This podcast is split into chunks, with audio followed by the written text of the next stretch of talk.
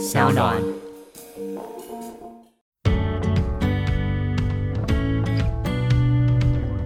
我一直觉得我要到很大，再过几年了。就是我，我当时我爸过世的时候，我已经大学毕业。但是我觉得理解过世这件事情，还有理解至亲悲痛这件事情，我要再过几年才明。我当时觉得我妈妈好像没有很伤心，她只哭了一次。后来我才明白整个漫长的过程。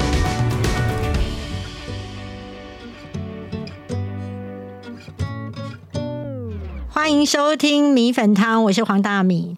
在二零一八年的时候，我看到一篇谈妈妈缺爱的文章，我非常非常非常喜欢。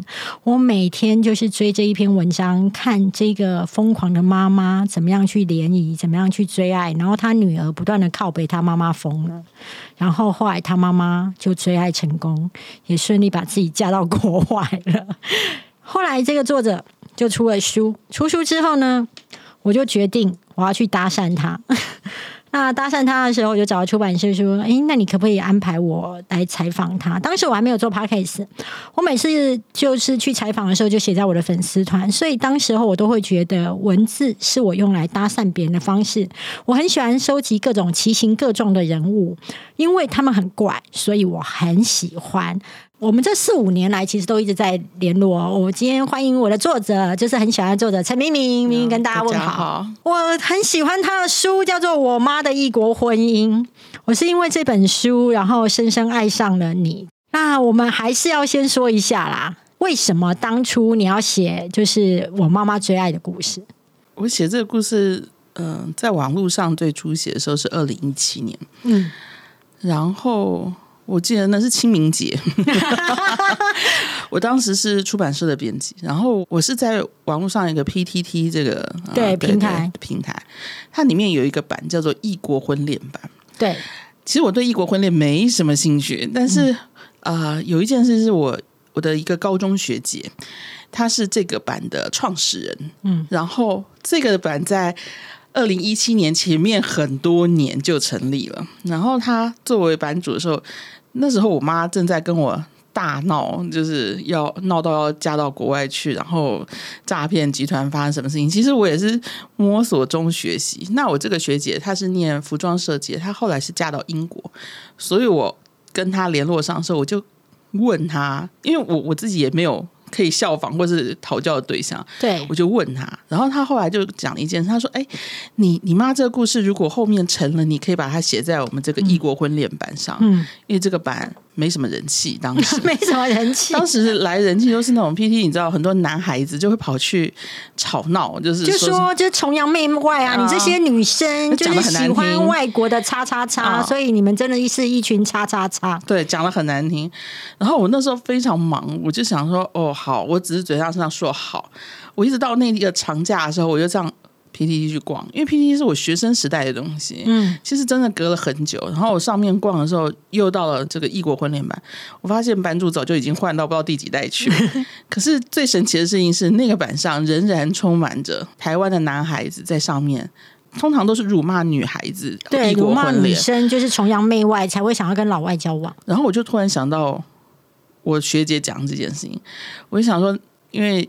长假嘛，来还债吧。然后我本来很单纯想是我写个五千字，嗯，因为我当时想是，我看了一下，我说是，嗯，这个异国婚恋版讲的都是年轻男孩子、年轻女孩子在谈异国婚恋，但是没有人谈中老年人发生了什么事情。我那时候觉得我已经身经百战，因为我妈的缘故，所以我就觉得，来，我们来写一个。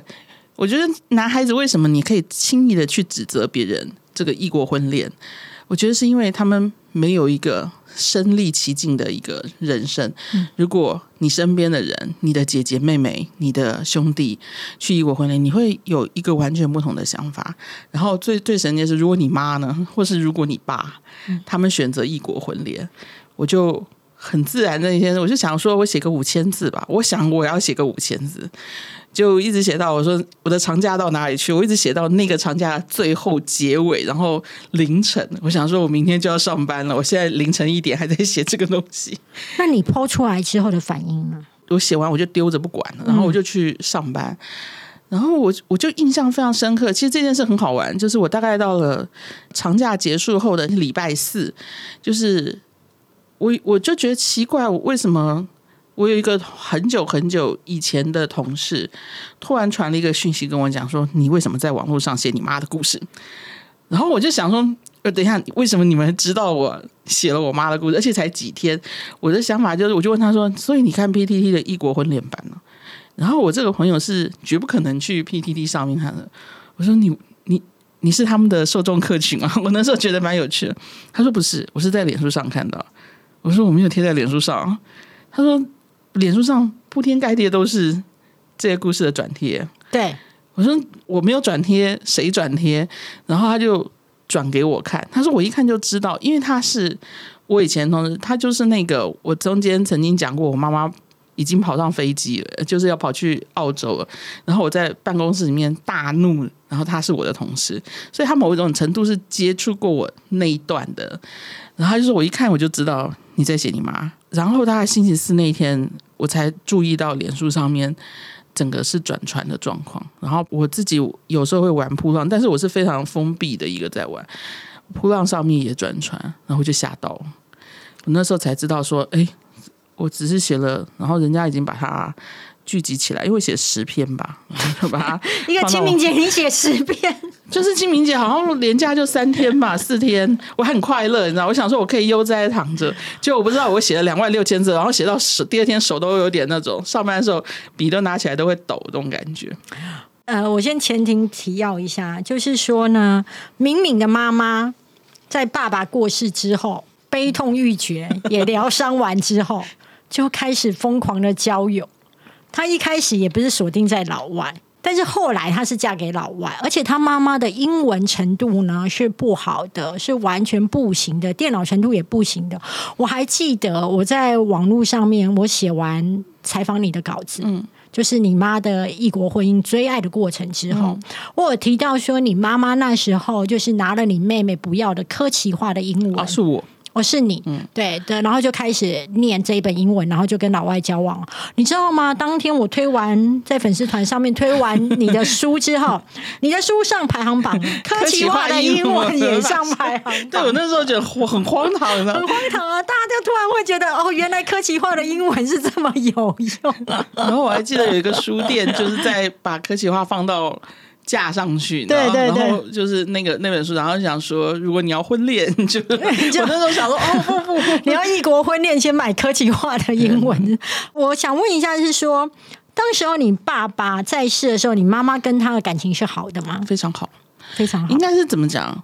一定年轻夫妻的时候也有吵，他们吵架的时候我也看过。可是我真的觉得，我爸爸是非常懂。夫妻相处之道的人，他有一套东西，到现在都慢慢在，都是对我们有很深的影响。然后他怎么经营这个家庭？然后我妈妈那时候也是，我妈很像孙悟空，我爸是柔的那种人，但他就是可以把他罩在五指山下面。我妈最后怎么吵，吵闹到最后，看我爸又是哎算了，又服服帖帖的那种感觉。所以他们两个是吵吵闹闹。等于就是从大学时代就认识，然后好像是联谊大学联谊认识，然后就是一直到最后。如果我是有时候会在想，如果我爸没有那时候就走的话，他们大概是就是。这一辈子就是这样子，真的手牵手，可能就到台南或者哪里去。我爸爸的梦想是退休之后到南部去买一块田，种点菜，然后养几只鸡，过退休生活。我觉得他们是这样子的。你爸爸几岁的时候过世？你妈妈那时候几岁？他们两个都是五十一岁。我爸爸是五十一岁的时候过世，然后突然非常突然，心肌梗塞，几分钟之内就走了。那你妈妈那时候对于，因为既然是感情好的夫妻，其实当时打击应该是很大的。我一直觉得我要到很大，再过几年了。就是我，我当时我爸过世的时候，我已经大学毕业。但是我觉得理解过世这件事情，还有理解至亲悲痛这件事情，我要再过几年才明白。我当时觉得我妈妈好像没有很伤心，她只哭了一次。后来我才明白，整个漫长的过程，包括我其实追求爱情的这个过程，也是某种程度的在疗伤。一个人就是一直一直一直，只要他记得这个人，他会回头跟我谈这个人，就表示那个失去对他来讲是，他们那个不是哭一次，哭很惨，哭一年，不是，就是无止境的一个痛苦。然后只是随着时间很长过去，你慢慢的你会去，不能说释怀，是比较慢慢放下，慢慢放，你能接受这件事情。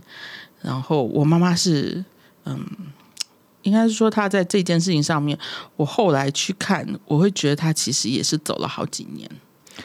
你妈妈在你爸爸过世之后，其实她对于经济上面其实是非常恐慌的，而且她跟你要钱的方式是让我觉得非常惊悚的。你妈妈都是怎么样跟你说？我先说一件事情，我觉得惊慌跟恐惧其实也是他在处理。悲伤的部分，嗯，人就是因为我爸爸是一个安全伞，把家里面保护的好好的。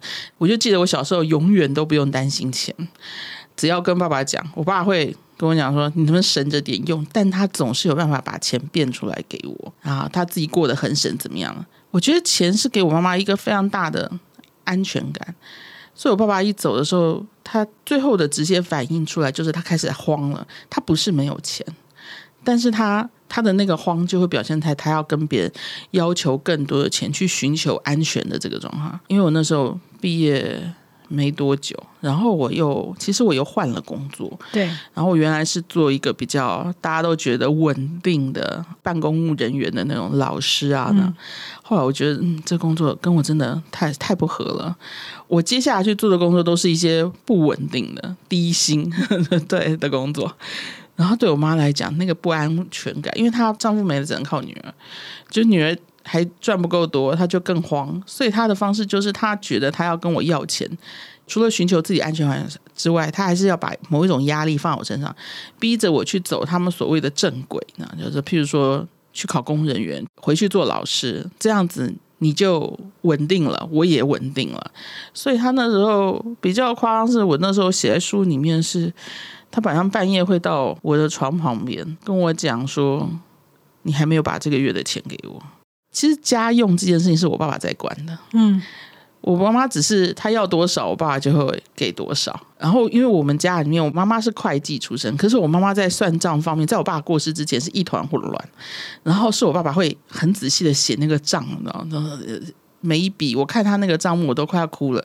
买了菜，什么什么菜，一把多少钱，他都给我写在账上。那样，然后他那时候就会觉得，他跟我在谈的时候，我这个钱的方面也是一个很糊涂的状况。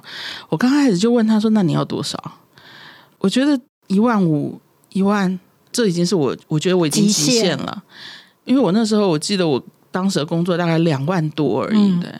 然后我妈妈的反应就是这不够，这远远不够。然后我说那是多少？他没有办法讲出一个。然后他后来告诉我五万。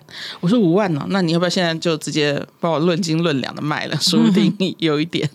然后他说你爸爸，我爸确实因为他工作了那么多年，这样的走的时候也算是中高阶的了。他的那个薪水月薪绝对是够妈妈用。其实我觉得我妈妈并没有。呃，直接跟我爸要过五万，可是我我后来才发现，五万是我妈妈对于安全的那个数字。她会在我旁边一直跟我讲：“你还没有给我这个月的钱，为什么没有办法像其他人一样？你为什么不能像你爸爸一样赚那么多钱？就是半夜，如果你两三点，你累得半死，躺在床上，你听到半夜有人进来坐在你旁边跟你讲，这跟鬼在讲话差不多，黑暗中哦。”那个感觉，你当你发现是你妈的时候，你不会开心，你你就保证你不会开心，而且你不会觉得是做梦，你就觉得愤怒，就是炸了。然后，而且我其实那时候我觉得啦，我也年轻，在我有自尊心。自尊心就是钱没有赚那么多，我也不好意思。嗯，然后嘴巴上说我要撑起这个家，可是实际上我真的做不到。就是按照我爸那个方法我做到。所以当我妈妈来跟我提这件事情的时候，我其实在走一条，我那时候觉得我其实在走一条这个世界的坎途，就是我也看不到未来是什么，遥遥无期。你问我说你什么时候可以一个月赚三万，我都还不知道。然后也许这个工作。下个月就没有了，也有可能。然后我不知道我在燃烧什么。然后我这么累的状况，回到家半夜有一个人还这样子打扰我睡眠，如影随形，有如噩梦。我也觉得，我就跟他炸起来了呀。后来我其实我觉得我找到了一个方法解决这个问题，最后就是解决钱的问题，我搬出去，其实是我逃走了，对，因为我觉得我们不能再在一个屋檐像像鬼一样的互相扯着对方，我也已经受够了那种他来。催我，他其实不好受，我也绝对不好受。我每天等于被人家体无完肤的播一次，就是你不行，你你就是不行，你撑不起来。我我的自尊心也已经快不行了。然后我就觉得，那我们就搬出去住。嗯，所以后来其实母女都有意识到，我们如果住在同一个屋檐下，迟早要把对方掐死。所以等到我搬出去住以后，我就。我就某种程度脱离这个，而且我有一段时间是那种哇，外面太快乐了，我根本不想回家看我妈的脸，就是能躲在外面，就是最好都只是必须嘘寒问暖的时候来一下。可是因为我跟我妈的关系总不免要，就是是一种恶性循环，那就是一见面那个新仇旧怨又会上来，我妈又会说你现在工作怎样，是就是哪壶不开专提哪壶那种，所以我又会愤怒，然后我们就就跑掉。所以后来有一段时间我是不怎么回家。但是就打电话，打电话有个好处，就是你打完只要一看情况不大对的时候，然后再见，你就把电话挂了，反正知道对方没事就好了。所以等到我知道我老妈在找找人谈恋爱的时候，我其实觉得荒唐。但是我我真的是说实在话，就是。我不知道我妈可以走成功，我至今仍然觉得我不知道外面的世界发生了什么事。看上他男人都哪里有问题？我是个坏人，但是但是我觉得。子女有些时候会看父母，你不会真正的，你要不是高估他，就是低估他呢。哦，我我觉得我是严重低估我妈，高估我爸。我觉得我爸非常好，非常好，完人。那我妈啊，拜托，然后我就会出现一个很严重的状况。那我要怎么去说服我爸这个？高不可攀的人怎么会看上我妈这个 菜市场的货色？然后，所以我妈妈说她要去谈恋爱，她去找男朋友的时候，她那时候是说她去网络交友啦。她刚开始没有说开宗明义告诉你没有，她刚开始没有，但是她其实在做这件事情。然后我的想法就是，你怎么发现？其实她前面发生了一件事情是。我妈妈在我爸过世的时候，把很多心力投注在一些别的事情上面，去分散注意力。她跑去登山，这件事情是我爸跟我妈两个人的生前，我爸生前的一个乐趣。然后就变成是我妈妈继承这，就是好像一个兴趣。可是我爸爸跟我妈是爬山，是去跑跑乌来的小山啦，去焦山呐，去爬爬阳明山。我妈是走百越那条路线，就是她把那个路线一下子然后拉高，嗯，然后所以我那时候。看他，但是你知道要爬百越或者是爬这种纵贯什么东西的，你不可能一个人去的，除非你真的。然后尤其像我妈他们那时候已经五十岁左右了，一定是要跟登山队，你更不了解那边的状况嘛。所以我妈是跟了一个县市的登山队，交了一笔钱，然后他就去。然后在登山队里面，他认识了一个朋友。登山队，你也不是一开始就说走，我们冲百越，你可能要死在半路上。登山队也要筛选你的状况，你才可以嘛。他们两个就是从比较小的山开始爬起，然后两个就经常在在一个队里面。我当时知道这件事情，可是我不觉得那什么，我觉得那男生退休后老人的兴趣爬山很好啊。而且我跟你说，如果你爸爸妈妈在家里面心情不好，所以把他们送出去跳舞啊、爬山啊什么的，当他累半死回来以后，他们就。不会跟你闹了，对，然后他们就去睡觉，我就觉得这件事非常棒。所以他我们不可能陪他去嘛。我我又最讨厌运动，然后有一个老先生，也不是老先生，五十几岁，跟他一起结伴去，我觉得挺好的。反正回家就各自回家，你知道，我的脑子没有往那边去想。然后后来是那个先生一直想要爬一般的山，我妈妈是开始有计划的要往百越上面去征服了那样。我妈妈那时候常常回来就开始跟我讲，她她怎么都不跟我去爬那些山，怎么怎么样？我就说没有人像你这么有志气，什么都要去做世界第一这样子。只是嘴巴上这样说，后来在网恋之前就发生，我才知道。等我知道的时候，他们两个其实是某种程度登山恋爱，你知道就是，但是那个先生他有家室，对，然后他的太太找上门来，然后。我妈叫我去解决这件事情，这件事很好笑啊！对我，我怎么想我都觉得这件事荒唐至极。然后，我其实很多次想问我妈，你当时的脑子哪里有问题？他太太怎么样登门来找你们呢？啊，这件事还蛮好笑的，就是我当时在上班，我在另外一家出版社，在万隆捷运站那边哈，然后我们家在中永和这边。有一天呢，我在上班的时候接到我妈妈的电话，然后我妈在电话里面用很严肃的语气跟我讲：“你现在立刻回来，家里面有非常重要的事情要你去解决。”我想说，这种语气听起来就是不是火警就是债主，你知道吗？这两个都是我没有想过，可是听起来又不是很慌。就是我妈非常冷静跟我讲这件事，你现在就回来。我就说我在上班呢，她就说不行，你现在就回来。我就说，而且我妈叫我坐计程车回去。我说有有什么事情这么急？等我下班回去再再解决或怎么样？我妈说你现在就回来啊，然后我就。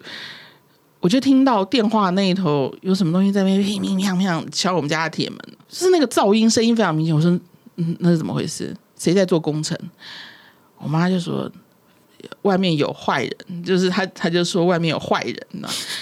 然后我就说，你知道我们家的附近就是警察局吗？你打电话给我，我从万隆跑回来处理坏人，那你为什么不叫警察呢？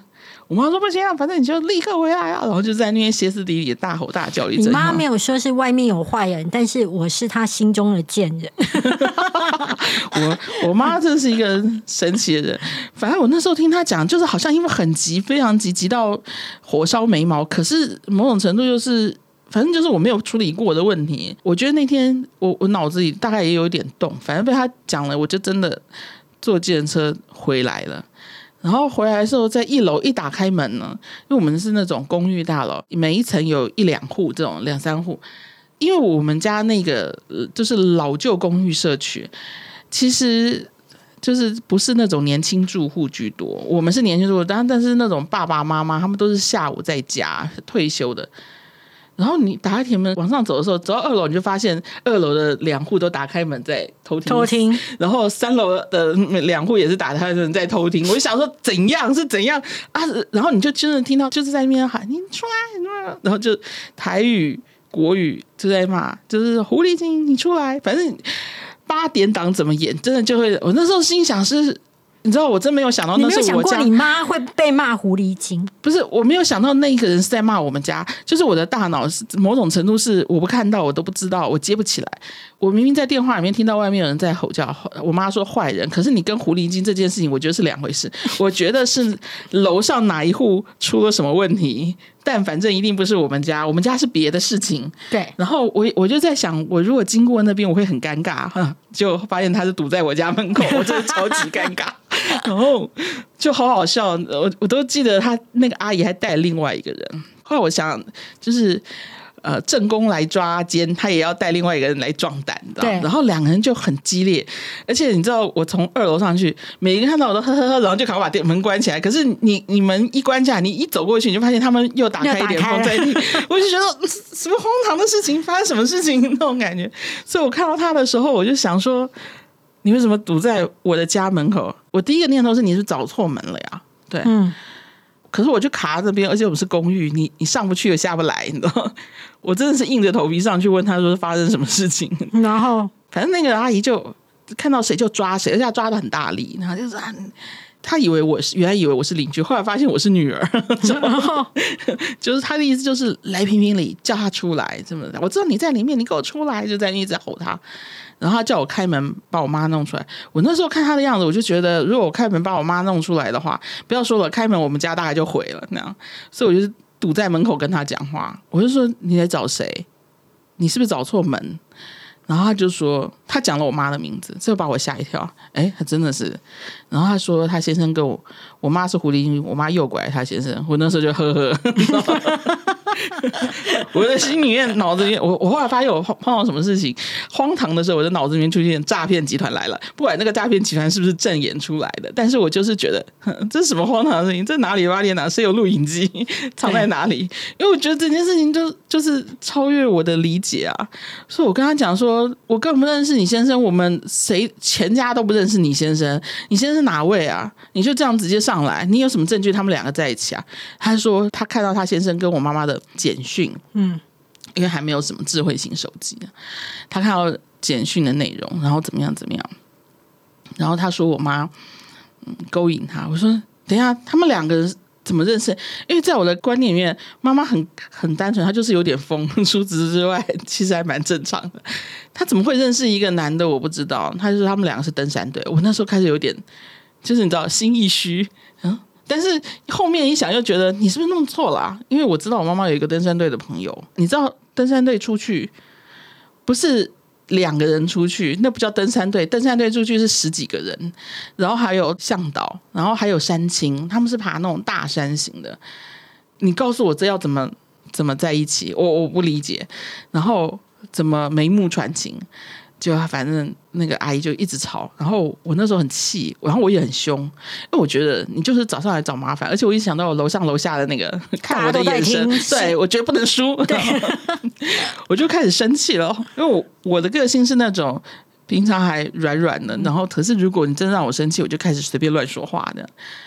我那时候就夸下海口说：“我说你放心，如果我妈妈真的跟你先生怎么样，不要说你先生怎么样，我现在就回去去把他的腿跟脚打断，真的，呃，手脚打断，我保证他这辈子都爬不了山，就是 打成人质那种感觉。”我现在就打断，我就执行加法，就不需要你们来讲这种话。你，但是如果你你在那边胡说八道，我就打断你的手脚。你现在选一个，反正我很凶，而且那个阿姨讲台语，我就说屁了，跟我讲的国语我听不懂，因为一激烈就，然后他讲台语我就骂脏话，因为我台语里面我最擅长就是脏话，而且我就骂他，我说你现在在我家挡着我的门，你知道楼上楼下怎么看？我可以告你，反正我就乱讲。我说要不我们现在就叫警察来。哪有人这样堵在人家门口这样的吼叫？你如果没有抓到实际证据，你就去抓，抓到了你再跟我讲。然后他就你知道吵架的时候对骂没有好话，就是骂我也是。我说我倒是想做狐狸精的，你看我像吗？然 后就是你知道什么鬼话都说出来，就是轰他。而且我就说你你搞不清楚状况就来，你有问你先生吗？他说他看到那个对话，然后他就说。我说我现在如果进去找不到你先生，我出来就打断你的手脚。我们两个现在对赌，来，还是你要不要打电话去找你先生，搞清楚你先生到底在哪里，在干嘛？你如果你夫妻两个有问题，就夫妻两个解决，不是来找第三，就是我们莫名其妙外面的人，然后把那个太太，因为我的个性太太强硬，就把他有点吓到了。那他后来他他放了很多话，然后就走了。然后我回去。一开门，我妈就坐外面吹电风扇，你知道，然后就一副那种喝东西，然后看我，我就跟他讲，外面为什么有这种神经病？你那个朋友的太太有神经病的话，能不能叫他好好解决？自己跟太太好好讲讲，就是不要给大家造成麻烦。我们算什么？我们够倒霉的了。然后我说，而且为了这种事情，你还把我从万隆叫回来啊？我还请假怎么样？我妈就说，哎，他就后来就有承认嘛，他说，哎呀，不小心给他看到。之类的，就是就是传简讯看到，我说啊，你们简讯说什么？他说没有，就是谈谈心啊。我说你知道老人家跟你讲谈心这两个字，这种字很奇怪，你知道，就是不可能出现在我妈的嘴巴。他说啊，我们两个就谈心，被他看到。我说你用简讯谈心哦，反正后面我就知道他们两个可能真有点感情的问题，你知道吗？那怎么办？我就说那怎么办？我刚我答答应人家说要把他打断腿，打断手脚。你现在是？左手左脚，右手右脚，选选一下。我我我都夸下海口讲下去。我说你赶快给我把这件事情解决啦！你怎么可以做这种事情？而且我我那时候很单纯，家门耻辱。而且那个人如果再找来，我就没有办法这么理直气壮。我之所以刚刚在门口这么凶巴巴、理直气壮跟他对吵，因为我觉得我妈妈被欺负了。你们胡说八道，惹到我们家来了。啊！现在知道我妈妈可能真的有一点什么，嗯。对啊，你就我现在应该去顶个锅盖 躲起来 藏起来。那你妈就分手了吗？没有啊。其实我后来知道，他们两个其实是感情出轨，但没有到身体的问题。对。但是呢，就是这种感情出轨是很微妙的。我不知道为什么老人喜欢用这个简讯这种东西去长篇大论的谈自己的家务事，然后写讲大概内容就是他跟他太太怎么又吵了啊，然后老夫老妻的吵架，然后觉得他太太。不在乎他，然后我妈妈才是真的理解他的那个人。我我之前还跟人家在讲这件事，我说我我过了好多年后回头去想整件事情，我其实觉得这个老先生他正好碰到了中年危机了，应该是说中年的感情危机。就是一个人退休了，然后以前工作是他的人生重心，尤其台湾男生真的会有这种状况，工作了半辈子，回到家里孩子长大了，他也不听你说话，然后太太在关心什么东西你也不知道，然后你想关心的东西你太太也不知道，然后呃他的兴趣他喜欢爬山嘛，运动，他太太是不喜欢的，所以回到家里面没无话可说。在外面，你真的得找人说话哦。我妈妈正好是他说话那个人，我妈又没有先生，两个人就是好像谈得很来。我妈妈会安慰他，我有看到他的一些内容，我也知道他们有一点感情的东西在。然后我就说，什么这么这么荒唐的事情？但是这种状况最最最麻烦，就是他不是会能说好断就断的人东西，断是一定要有一个人干脆的决定了，我不我不继续下去了。但是这两个人就觉得我们两个也没有做到什么啊，只是感情上面的互相依赖。你说你要为了这件事情就断，他们两个都觉得很奇怪，舍不得啦。啊，或者是说我，而且有一个就是模糊的道德界限，就是其实并没有真的走到什么程度。我知道阿贝其实是有一点，然后我妈妈也跟他讲，就说你要不就离婚，不然的话我们不可能。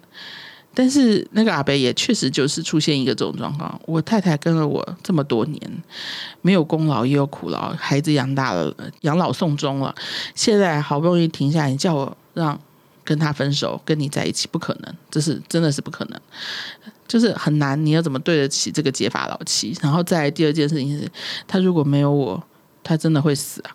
啊，确实也是。那然后，其实最简单的问题就是男人没办法解决这个问题。嗯嗯。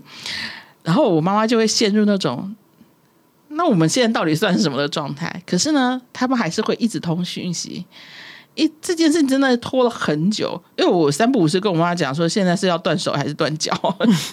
可是你会发现，你没有办法真正的处理这个问题。一直到我妈妈跟她爬百越的时候，我妈妈从山上呃一个纵贯的百越。好像，那个就在一个礼拜里面要爬五座山，然后他们说两个人跟着一队出去，在山上爬到很累了，因为那是一个急行军的爬法。我妈妈在恍惚之间看到旁边的阿北往山崖上面那边，就是那个路很窄，往山崖旁边靠，他快要掉下去，我妈妈伸手去拉他，结果我妈妈被他带着一起往下滚下山。就阿北毫发无伤，我妈断了大腿，果然就是你自己讲的，就断腿啊！所以我跟我妈讲嘛，这是报应。就我就跟她讲说，我我因为我好不容易把它什么倒掉，就是直升机倒掉到东市呃的医院，然后又把它从东市那边转到台中市的医院。我看我在我赶到台中的医院看到他的时候，我觉得我老妈做什么都可以了。后来是怎么回事？我把他弄到台北，就他那个腿的问题一直都很难处理。然后在台大住医院的时候，那个阿贝来看他，但是神奇就神奇在这边，阿贝他说他没有拉我妈妈下，就是坠崖，嗯，是我妈妈把他推下来。我说，哎，这是从救人变杀人这件事情，对。但我妈妈跟他吵了一阵，后来我妈妈都突然他走的那一天，我妈妈就。断掉这个关系了。我妈妈跟我讲说，我不会杀他，我们也没到这个程度。然后我妈妈说，她说阿北是不愿意负担这个他救了他这件事情的，因为这是一个医药费，呃，没有责任，责任啊。然后他选择了一个用很轻的方式解决。我妈妈说，他忽然意识到，这个人处理感情和处理所有事情是都是用这个方法，这个人不值得。嗯，我就说，那这为这个是断一个腿。也算值的，而且这是天罚，这不是我。然后我妈妈就很干脆的跟他断掉这个关系。其实从那个过程，因为我才意识到，说我妈妈真的在找一个别人。然后在那之前，我不能接受，原因是因为我不认为有任何人可以取代我爸爸，而且我觉得就是。除却巫山不是云这种感觉，我爸有这样子一个完人在前面，你你还要找别人谁？那些那些咖，那是什么咖位呢？那那些人怎么比得上我爸？可是我后来明白，我爸妈是真的在找他需要他的人生里面需要一个这个，然后这东西是这就不是钱可以解决的问题了，那个是一个心想要的东西，但是那个东西才是最难的。所以他断掉这个阿贝之后，他后面在找人的时候，我其实觉得我我心里面是很不舒服的。可是我我有一种感觉，我觉得迟早我们有一天要面对这件事情。你觉得你迟早会看到你妈妈去找到一个人回来？不是，我认为我妈妈应该会在这条路上面走一段，然后就是不断的断腿 之后，她可能会意识到我爸爸是无可取代的，她就会放弃这件事情。因为我妈妈的个性是做什么事情一定要撞南墙，你如果告诉他不行不行不行，这不好这不好，他就会。他有一点像幼儿呢，就是我我我跟他的沟通的方式，就是我发现你与其跟他讲不行不行不行不行，你还不如鼓励他说，你可以往这个方向去试一下。我的建议给他是避免他直接正面冲撞，但是你让他去试，他试完以后他会告诉你，回来告诉我说好像不行。但是你知道，他他必须要经过这个过程去思考，你不能直接告诉他说这样做一定不行的啦，一定完蛋的啦，你一定会怎么样怎么样？那他一定会直接正面往哪个地方冲？嗯，先听完上半段，就是说他妈妈呢，透过爬山开始呢找老伴。那爬山这条路呢，没有找到老伴，那也许。山路不行，网路可以。那待会呢？我们下一集来听听看，敏敏告诉我们说，妈妈一个完全连电脑滑鼠怎么安装都不会，如何透过网路线牵起姻缘线，把自己嫁到澳洲？敏敏先跟大家先说声再见，我们待会继续聊。OK，拜拜。